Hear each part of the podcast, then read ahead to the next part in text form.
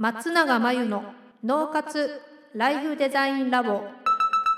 松永真由の脳活ライフデザインラボをお聞きの皆さんこんにちは。メンタルコーチの松永です。皆さんこんにちは。インタビュー担当の富田です。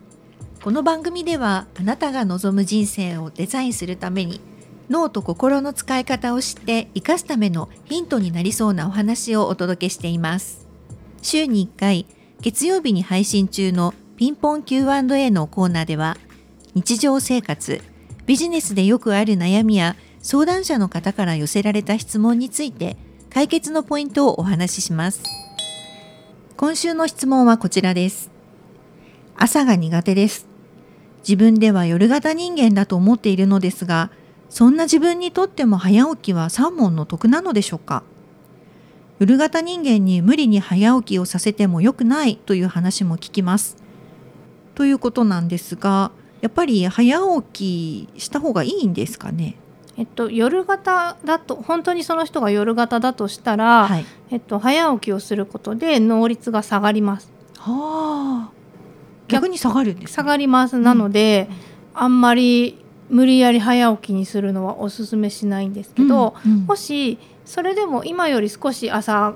早めにそのずらしたいということであれば、はい、まあ、夜強い光を浴びないようにするとか逆に朝起きた時に太陽の光を浴びるようにして、うん、ちょっと体内時計を調整していきながら、うん、少し朝にずらすことはできますけど、うん。うん、えっと、本当の正真正銘の夜型の人だとしたら、うん。うん。うん、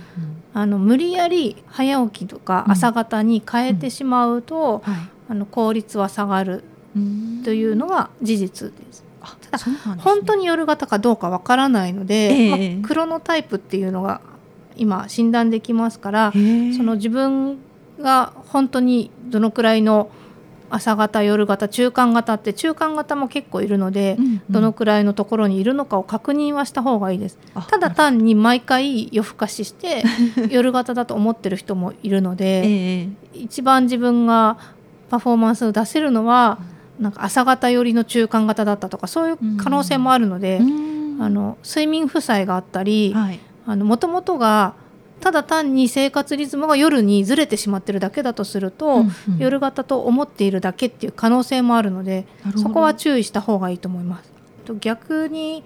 朝方の人がいるとしたら、はい、えっと、寝る時間が1時間遅くなるだけで次の日のパフォーマンスが下がります、うん、夜型の人は無理に早起きするとパフォーマンスが下がって、うん、朝方の人は1時間遅く寝るだけでパフォーマンスが下がるで違うんですよね。でもっと言うと朝型と夜型よりも中間型の人の割合の方が多いです。あそうなんですか、はい、なので、はい、えっと、おそらく自分の正しい生活リズムというか一番自分の体に合ってる生活リズムをしてるかどうかっていうのがまず疑問なので、うんうん、そのためには睡眠負債をなくして、うん、どこが自分の一番適正の起きる時間寝る時間なのかが分かった上で、はい、あのそれに合わせて生活をするっていうのが一番大事なので、はい、はい、あの夜型の人が無理やり朝型にする必要はないですけど、うんうん、自分がどのくらいがいいのかっていうのは見極めた方がいいです。なるほど。ありがとうございます。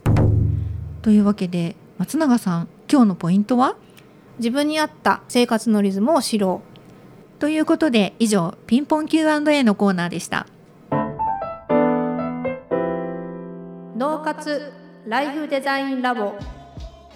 あっという間にエンディングのお時間です。最後に松永さんの活動について教えてください。最高の働き方が見つかる脳と心の使い方というテーマの対談動画を無料で公開しています仕事のモヤモヤを解消し生き方と働き方に一貫性を持たせるためのヒントがきっとつかめるはずです。概要欄に URL を載せていますので是非登録してみてください。それでは次回の脳活ライフデザインラボでまたお会いしましょう。